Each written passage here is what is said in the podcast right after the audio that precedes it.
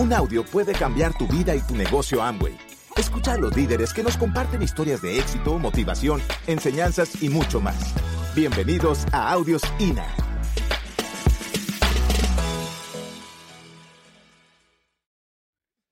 Este, llegó el momento de contarles cómo fue que hicimos. Porque todo el mundo, pero, pero ¿cómo fue que lo hicieron? ¿Verdad? Y entonces, déjame decirte que nosotros comenzamos igual que cada uno de ustedes. Como cada uno de sus diamantes y esmeraldas acá representados. Como cada uno de sus platinos. Como cada uno de sus 18, 15, 12 y 9%. Todos comenzamos de cero. Y uno ve un camino largo para ese diamante. Uy, no, ese camino es más largo, dicen. Y te voy a decir algo. Hoy en día yo le digo a Josefina, oye, se nos hizo más fácil llegar a diamante que llegar a platino. Hoy es más fácil hacer este negocio que antes. Ah, no, si es fácil, entonces no lo hago porque no tiene chiste. Pues déjame decirte que sí tiene. Es un negocio súper retador. Es un negocio que te reta. Pero tú mismo te retas. Y qué interesante que tengas retos en la vida. Porque es la única forma de tú exigirte. Si un deportista entra a hacer deporte y se pone la meta de un día estar en las Olimpiadas, ¿tú crees que este deportista ¿Va a llegar a las Olimpiadas viendo televisión? Uy, mira cómo se corre, qué lindo yo. Y termina la carrera en la televisión y él dice, esto ya está sudado. Nadie lo va a tomar en cuenta porque no tiene compromiso. Pero habla de un bonito de la televisión como tú no tienes idea. ¿Cómo puede hablar de algo que no está haciendo? ¿Cómo puede hablar del compromiso? ¿Cómo va a hablar de las metas? Él va a hablar de la televisión de los canales que tiene y todo eso. Entonces tú tienes que ver qué es lo que tú estás haciendo en la vida. Y entonces hay personas que dicen, hay personas que tú la vas a ver echando el cuento de la tele y hay otras personas que te van a echar el cuento de cómo hacerse diamante. Entonces tú vas a definir cuál es el cuento que tú vas a echar y cuál es el cuento que tú quieres que escuche la gente afuera. Yo espero que tú hoy te vayas de acá con las ganas de echar el cuento de, hacerte, de cómo te hiciste diamante. Con las ganas de contar tu historia aquí en esta tarima. Porque lo que mi esposa y yo queremos es un día escuchar tu historia. Ya he conocido varios acá que me dicen, estamos comprometidos, nos vamos diamante. Y yo dentro de mí, solamente nada más lo que digo es gracias. Se está haciendo el trabajo, pero un día quiero escuchar tu historia. Yo no quiero que solamente lo digas de palabra sino que te lo lleves en tu corazón y te hagas diamante. Te lo lleves en tu corazón y le digas a tus hijos, si los tienes, si no tienes hijos, agarra tu perrito, o tu gato, o tu periquito, o definitivamente agarra a tu mamá y tu papá y tú le dices, mamá, papá, yo sé que les voy a sonar loco, yo sé que esto no tiene sentido lo que les voy a decir, yo sé que ustedes me quieren como médico, soy un buen médico, soy un buen doctor o soy un buen ingeniero, pero les voy a decir algo. Este que está acá, en la fecha tal, se hace diamante. Eso es lo que tú tienes que hacer. Bueno, y entonces vamos a contar, estamos hablando de la historia, ¿va? Una historia de oportunidad, una historia. Y yo sé que yo un día estuve como tú en un seminario como este. Y, la primera vez que yo voy a un seminario, que el hombre habla de la técnica, la cual no entendí. Después vienen los reconocimientos, tampoco los entendí. Pero lo peor de todo es el último, que dicen que el hombre que va a contar la historia. Y yo decía, pero, no sé cómo dicen ustedes acá, pero, que, o sea, ¿cómo, ¿cómo se va a empatar alguien en contar la historia cómo hizo algo? Me parecía tan, tan tonto que alguien contara una historia de algo. Y era porque, ¿te acuerdas de la trampa? ¿Tú te acuerdas de la trampa que estábamos hablando al principio? Si se te olvidó la trampa, te devuelves para la trampa. Si tú no tienes claro que tú estás en una trampa, sigues en ella. ¿Va? Y entonces estábamos, si tú no, si tú, oye, tienes que estar pendiente de lo que es la trampa, porque si no, si tú no te vas de aquí firme con que te tienes que salir de la trampa, te quedas en ella. Entonces es importante, ahí empecé a entender lo de la historia. Yo decía, bueno, entre las personas que yo me la paso en la trampa, no hay historias. No hay historias, ¿por qué? Porque no hay éxito.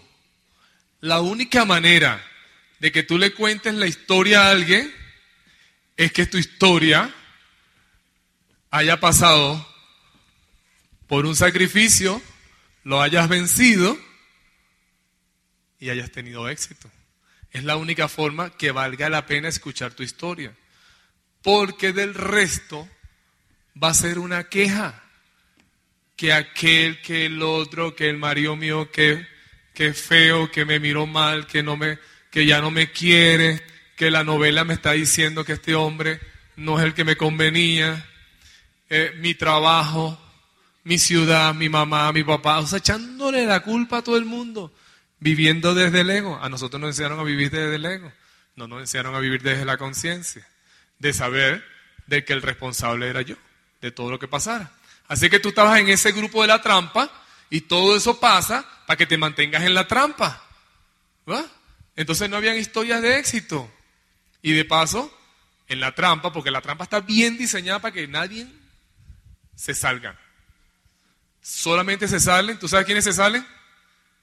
Los valientes, que se atreven a soñar y a decirle al mundo que Él es diferente, que va a hacer algo diferente por su familia, por su ciudad, por su país, y si es posible por el mundo, porque Él cree en Él y va a Él.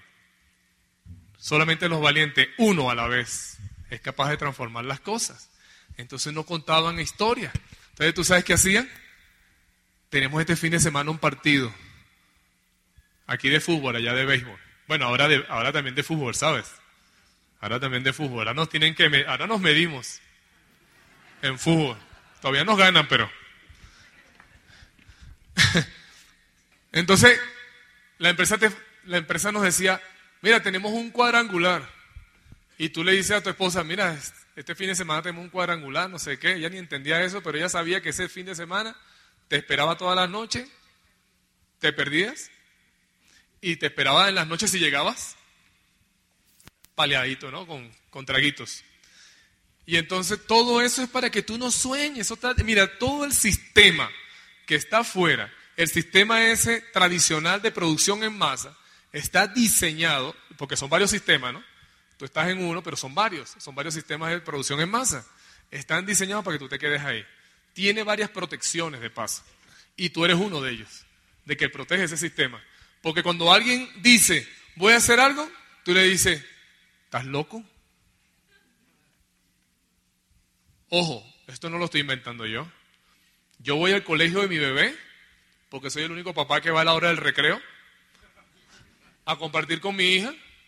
Y yo le digo a la maestra, ¿está prohibido que los padres vengan a la hora del recreo? Me dice, eso yo no lo he leído en ninguna parte.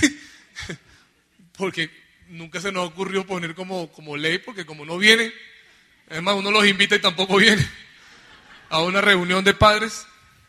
Y entonces yo le digo a ella, invíteme a todas las que te quieran. Y entonces yo escucho que los niños, entre ellos, cuando alguien va a hacer algo que, que ella lo ve diferente, le dice, ¿estás loca? ¿Estás loco? Si eres loca, eres loca. Yo decía, yo llamo a la niña, que muy amiguita de mi hija, y yo le digo, oye, ¿por qué tú le dices a Andrea que está loca? Porque está loca. Y yo le digo a mi hija, ¿tú sabes por qué ella te dice que tú estás loca, mamita? No sé, papá, ella es muy grosera, ella le dice así a todo el mundo que está loco. Pues ella te dice a ti que tú eres loca porque tú eres diferente. Tú haces cosas diferentes, te comportas diferente eres una soñadora. Y por eso ella te dice que eres loca. Tengo que hacérselo ver desde ahorita, porque si no lo ve desde ahorita, cuando alguien le diga loco en el futuro, se va a frenar. Ay, ¿será verdad que yo soy loco? porque estoy haciendo el negocio de Amway y soy médico? ¿O porque soy ingeniero y estoy haciendo el negocio de Amway? No, entendiste que estabas en una ahí en un ciclo sin fin y decidiste hacer algo diferente. Y sabías que esta era una propuesta de negocio que está en la nueva economía y la nueva economía sirve para darle a la gente una nueva forma de vida. Tú entendiste eso y comenzaste el negocio de Amway. Pero vas a estar loco. Así que yo vengo de una familia tradicional igualita a la tuya, donde nos decíamos locos, donde decíamos que tú no podías, donde si nos poníamos bravos no, no nos hablábamos en un mes. Cuando comencé esta actividad de negocio, no le hablaba a papá ni me hablaba a mi, mamá. Es más, yo creo que ni me hablaba a mí mismo. Yo tenía tan mala actitud que me daba, me daba cosa hablarme a mí mismo. ¿Ves? Entonces tú te ríes hoy, pero en aquel tiempo era tortuoso para mí. Entonces yo, pero yo vengo de una familia normalita. Ahí está mi mamá, que la amo hoy. Nos decimos, te amo, mamá, esa cosa yo no sabía decírsela. Este, mi hermanita chiquitica, que hoy ya es grande y tiene dos bebés. Y mi hermanito, que también tiene dos bebés. Y pues yo me gradué este es el negocio tradicional de mi papá, todavía existe ese negocio tradicional, mi papá es esclavo de ahí. Mi sueño es este año retirarlo de ese. Este año me lo puse como meta retirarlo de eso.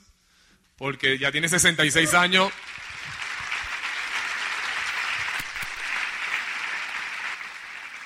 Y yo tengo que vivir mi sueño. En estos días me fui, me fui tempranito para allá para darme cuenta de que él está en la trampa. Se va bien tempranito y ese portón es corredizo y él mismo abre la puerta y él mismo lo abre. Y en la tarde me di cuenta que él mismo lo cierra. Así que sí es verdad lo de la trampa. Él está atrapado ahí. ¿verdad? Él está conmigo en el negocio. Es espectacular, ahora le hablo mejor de ello. Pero fíjate que yo me graduó, como cualquiera de ustedes, fui a una universidad igual que ustedes, me gradué de técnico superior en electricidad, mención potencia. Y pues, este, como yo no tenía amigos, era bueno en la, Cuando tú no tienes amigos, ¿verdad? Te haces bueno técnicamente. O sea, en tu profesión te haces bueno muy bueno.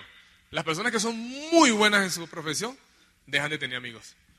Porque son tan buenos en su profesión que no tienen tiempo para tener amigos. ¿verdad? Entonces yo no tenía tiempo y a mí me llaman de una empresa eléctrica y me dicen, ¿usted quiere trabajar con nosotros? Y, entonces, claro, yo aquí, me, yo mi papá ganaba chévere y ellos, yo le pregunté qué, me iban a dar. Y yo le bueno, aquí hay dos cargos, ¿cuál de los dos quiere? yo elegí cualquiera ahí y me fui a trabajar con ellos. Fíjate que cuando yo usaba barba porque a mí me decían que las personas serias y con barbas este, eran de respeto, o sea, las respetaban, le tenían miedo. ¿verdad? Entonces, pues yo tenía ahí mi, mi barba, mi, mi, cola así toda chévere. ¿Tú no ves mi cola ahí? Mira. Mi colita aquí así toda linda, toda chévere. Mi, mi, mi cosa aquí que me guindaba, todo así, todo chévere. Este, y, y entonces, pues estaba, estaba trabajando y viene un amigo mío y me dice, me, dice que hay una oportunidad de negocio.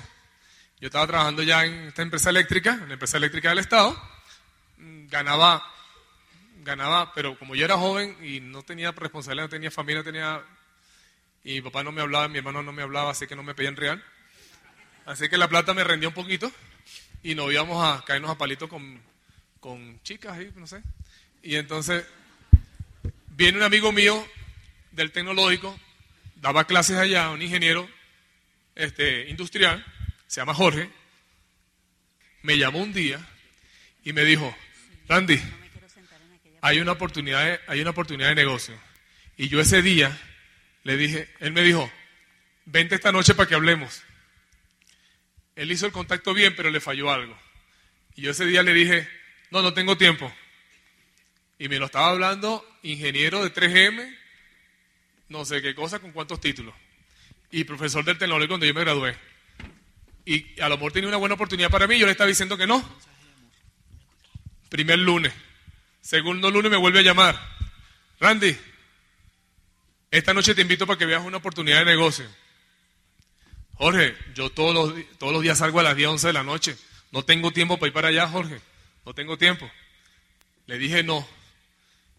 El hombre me está llamando para ofrecerme una oportunidad yo le digo que no la primera vez, le digo la segunda vez, ya lo iba a negar la tercera vez. Y a la tercera vez Jorge usó una palabra que le costó un diamante en su organización. Me llama y me dice, Randy, ¿qué va? esta vez sí lo hizo bien. Creo que se escuchó un, un. Y pidió asesoría.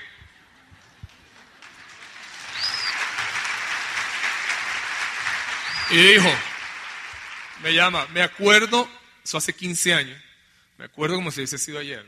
Me dice, Randy, fíjate esto, ¿qué va a hacer esta noche primero? Agarró el toro por los cachos. ¿Qué va a hacer esta noche? Y yo le dije, lo que hago todas las noches, no es conquistar el mundo. Escaparme del mundo, sobre tiempo para allá y para acá, tú sabes, aquello, lo otro. Y él me dijo, me dijo, Randy, quiero hacerte una pregunta. Él no me decía Randy, me llamaba de otra forma. Sobrenombre que nos teníamos él y yo, porque nos queremos mucho. Y él me dice, Randy, este, ¿tú acaso eres feliz diciendo que no tienes tiempo? Te voy a decir algo. Yo no entendí lo del tiempo, pero sí entendí que no era feliz. Y le dije, Jorge, hubo un tiempo de silencio, tres o cuatro segundos que parecía una eternidad. Y le dije, Jorge, la verdad es que no soy feliz. Yo no sé lo del tiempo, no me importaba lo del tiempo. Hoy en día me doy cuenta que tú no pagas las cosas con dinero, pagas las cosas con tiempo, porque todo te cuesta tiempo. ¿verdad? Y yo estaba de enemigo del tiempo, por lo tanto no lo tenía a mi lado. Y muchos de ustedes van a decir que no tienen tiempo. Y entonces Jorge me dijo, necesito que te vengas urgente, porque lo que tú vas a escuchar hoy te va a cambiar la vida. Wow. Yo estaba llorando amargamente, pidiéndole al cielo un cambio, que me cambiara la vida. Y este hombre me dice que si yo no soy feliz, que, venga, que, me va, que lo que voy a escuchar me va a cambiar la vida. Y entonces, vente, ponte lo mejor que tengas porque vas a conocer gente importante. Wow, el hombre tenía el, el toro agarrado por los cachos. Yo me fui, me puse lo mejor que tenga. Mis botas montañeras, que era lo único que tenía. Mi pantalón blue jean y una camisa que en estos días la regalamos, de tanto, la tenía guardada porque decía mi primera camisa con la que fui en la primera orientación empresarial. La tenía ahí guardadita, se la regalé a alguien, le digo, esta camisa tiene una historia. Ojalá te sirva a ti como me sirvió a mí. Le, se la regalé a una persona que pasó por la casa pidiendo ropa. ¿Verdad? Y fui allá y me senté de último en esa orientación empresarial. Y no entendí nada de lo que dijeron en esa orientación empresarial. Absolutamente nada. Pero todo el mundo estaba feliz y era lo que yo estaba buscando. La gente se estaba riendo, se decían campeón, se decían líder, vamos con todo, vamos a triunfar. Y yo decía, wow, pero ¿qué es lo que van a hacer esto para triunfar, para ser felices? Y todo el mundo bien vestidito, bien peinadito, bien, bien acicalado. Yo andaba con mi barba. Yo no tengo fotos de esa, pero andaba con mi barba. Y yo andaba con mi barba siempre así, así. Para verme más interesante, ¿no?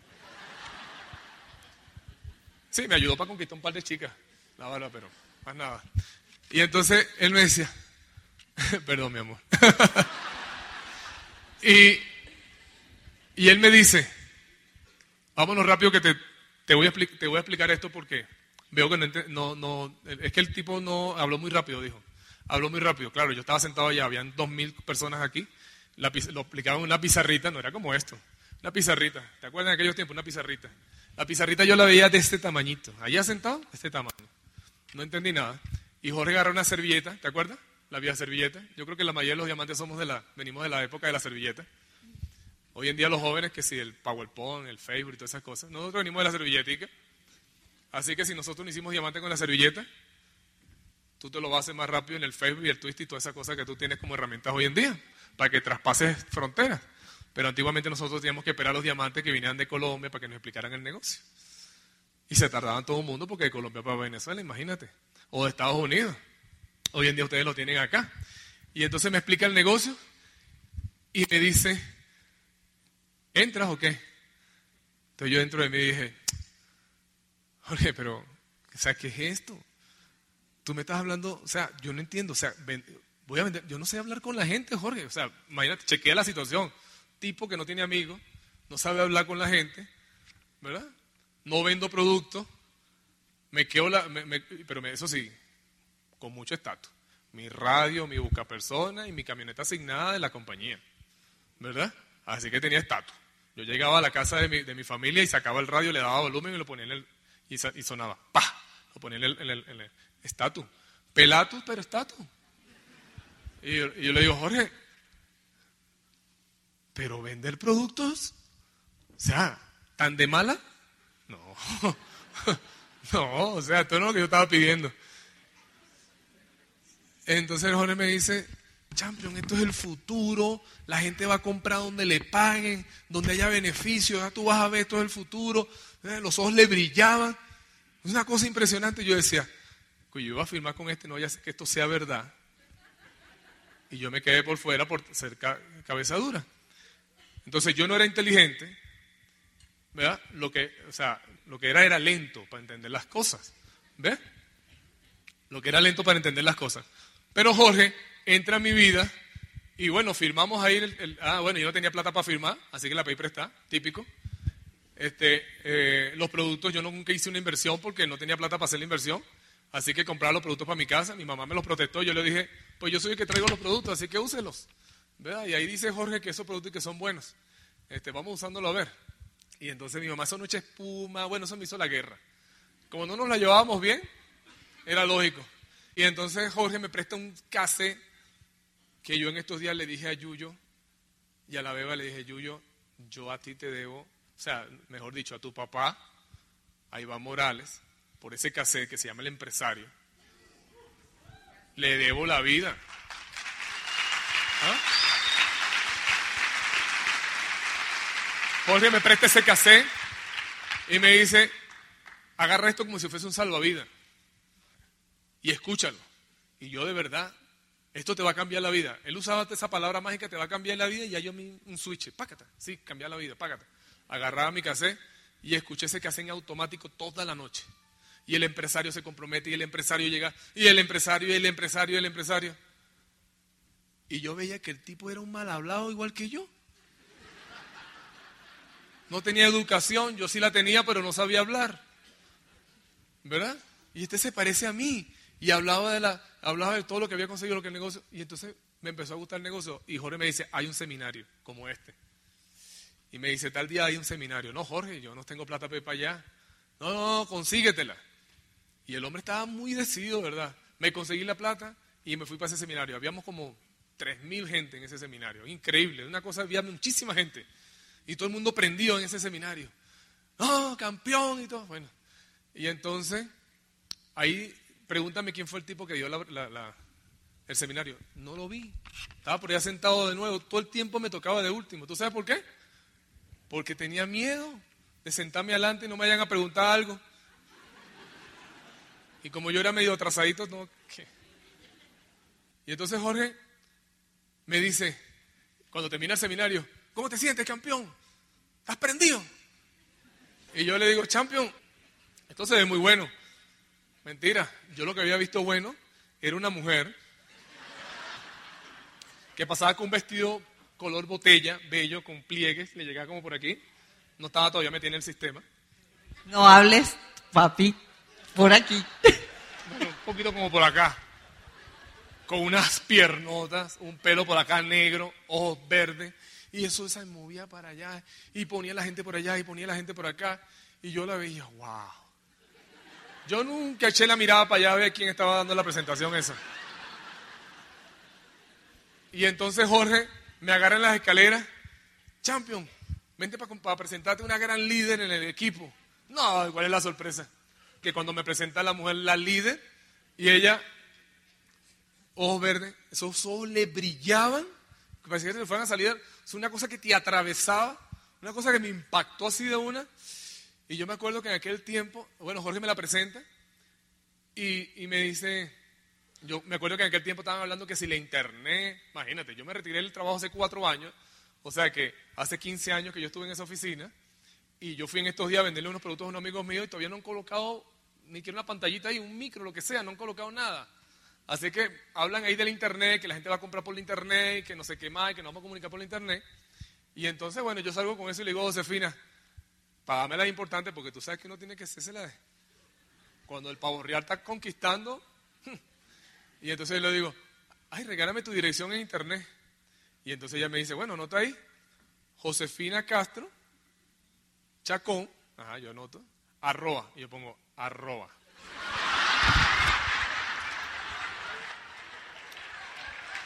Ahí, ahí de inmediato, Ahí de inmediato ya supo, este tipo no sabe de internet y me dijo, anota mejor el número de teléfono. Me dijo, anota el teléfono por si a la moca no me consigue en el internet. Ah, te estoy hablando hace 15 años, 15 años. Hace 15 años yo estuve acá.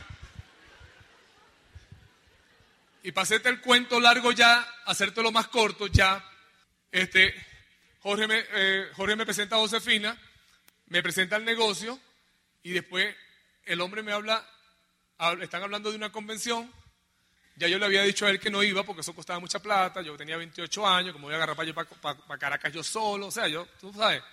Y entonces, pero él fue muy astuto. Le dijo, eh, le dijo a Josefina, vamos para Caracas con Josefina, a la tienda, a conocerla y a comprar productos. Y a ellos le dije, pues vamos a Caracas a la tienda. Y entonces, Josefina en el transcurso de la tienda me dice, Randy, ¿tú estás anotado para la convención? Y yo le dije, claro. Todo lo que me pidiera esa mujer, yo le decía que sí. Y ella me llevó a la convención. Yo fui en contra de mí a la convención porque tuve que pedir la plata prestada para ir para la convención, que si el hotel y todo ese poco de cosas. De la convención yo vine enamorado de esa mujer. el primer día de la convención yo estaba preocupado de darle comidita en la boca, lo que sea. Y el segundo día yo empecé a entender la cosa esta. O sea, no le empecé a entender de, inteligencia, sino eh, se me empezó a meter en el cuerpo, pues. ¿Me entiendes? Cuando tú sientes la emoción y la cosa, tú empiezas como que a gritar con la gente y, estoy emocionado y, si vamos para adelante, no vamos a ser diamantes, un poco de cosas ahí gritando yo de locura. Y salgo, y yo salgo convencido, yo digo, yo no sé si el negocio este va a ser para mí, pero esa mujer es mía. Y yo empecé a hacerle el seguimiento. Donde ella daba una reunión, yo iba. Y en seis meses ya estábamos casados. Nos conocimos y nos casamos, pero no fue tan fácil. Porque yo no tenía plata, pero mira lo que es el poder de un sueño. ¿Tú ves esas fotos que están ahí? Yo no tenía, yo no tenía plata para casarme. No tenía plata para nada. Yo le hablaba lo más rápido y decía, esto no se me puede escapar. Tenía mucha competencia porque estaba muy rodeado. Era una mujer muy cotizada, gerente general de una compañía. Yo era como obrero. La diferencia era mucha. Así que yo tenía que ser, bueno, pues tú no tienes ni idea de lo que yo hice para poderme conquistarla y que ella me dijera que sí se casaba conmigo. Y entonces ella me decía, pero ¿cómo vamos a hacer? Yo no tengo río para comprar el, el, vestido. Yo decía, esta mujer ingeniero, gerente, esta me resuelve la vida. Esta mujer mía me va a resolver la vida y con este negocio que ella está haciendo, que se va a hacer diamante, que ella dice una locura ahí, lo vamos a hacer diamante. Y me va, nada, me resuelvo la vida con ella. Y nos casamos, mira, yo de, era una fiesta de traje, todo el mundo trajo algo. Y yo no tenía ni para ofrecerle comida, ni, ni, palitos a la gente, ni traguitos. Así que me compré un racimo de plata para darlo de tostones, de pasapalo. Y Jorge, Jorge, otro angelito otra vez, Jorge me dice, Randy, ¿para dónde tú te vas de luna de miel con esta mujer?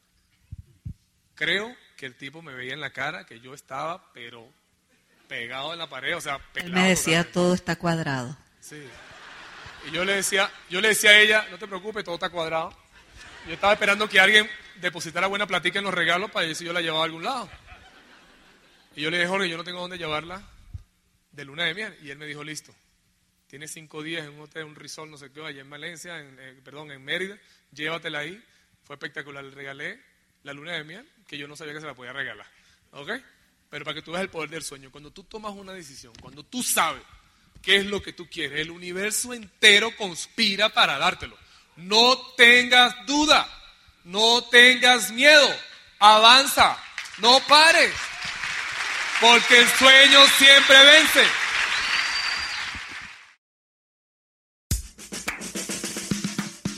Gracias por escucharnos. Te esperamos en el siguiente Audio INA.